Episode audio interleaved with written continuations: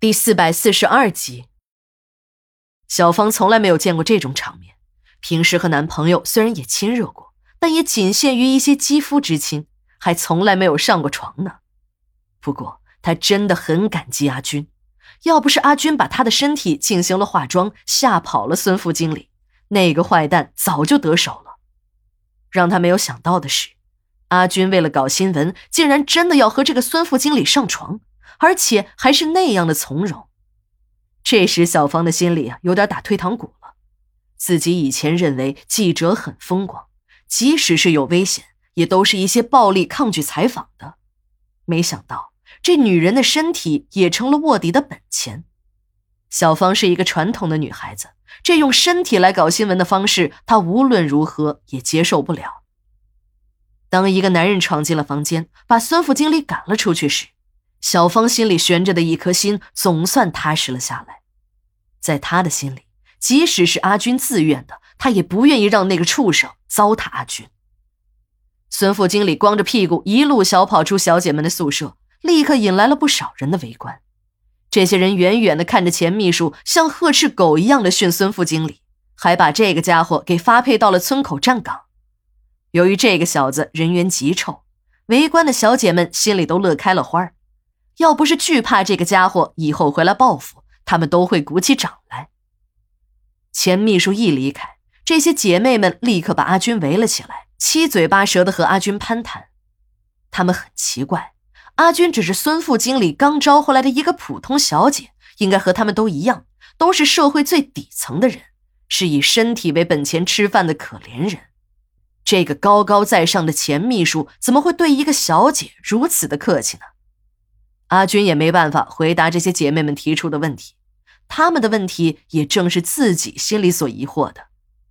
正当阿军语塞之际，一个小姐跑了过来，说出事儿了，一个客人死在了客房里。这些事情平时都是孙副经理负责处理的，现在孙副经理已经被钱秘书赶到村口站岗去了。看着有些慌乱的姐妹们，阿军问道：“死了人，为什么不报警呢？”在阿军看来，别说是死了人，即使是一般的伤害案，也是应该报警，让警察来处理的。那些姐妹们一听，都笑了起来。一个年龄大一点的小姐站了出来：“哎，妹子，你这刚来，不清楚这儿的规矩。这里出了事儿都要向保安部报案的。咱们这儿是东山村，没有公安局。再说了，咱们做的这些事儿，如果真的报了警，那我们不还得都进去啊？阿军一听也是这个理儿，早就听说这东山村是个王国，没想到这人命关天的事情，东山村也能独自处理。看来这个地方的水真的很深，自己这次真的是来着了，一定能挖掘出大新闻。那怎么办呢？就让死人在这躺着吗？阿军的心里有一些疑惑。他想弄清楚这东山村到底是如何处理这些司法程序的。那个年龄大一点的小姐接着说：“哎呀，妹子，你是王老板请来的顾问，想必也不是外人。这里的事情呢，也没有必要瞒你了。平时我们这儿死了人呢，都是由孙副经理负责的，有家属的交给家属运走，没有家属的就扔进矿坑土葬。”光听这些小姐们说。阿军还是有些印象模糊。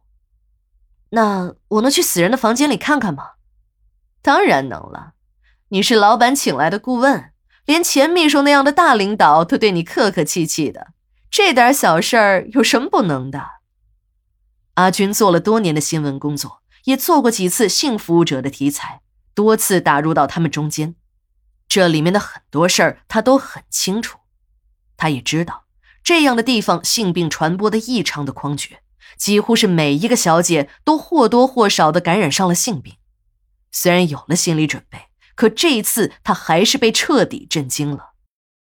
几个姐妹陪着阿军到了那个出事的房间，小芳一直不敢多嘴，在后面悄悄地跟着。当阿军一进去，便闻到了浓烈的呛鼻子的劣质香水味道。房间很狭小。一张单人床就已经占去了一半的位置，地上扔着一些男人的衣物，一个瘦的皮包骨头的女人躺在床上。这个女人很瘦小，躺在那张单人床上，也只占了不到三分之一的地方。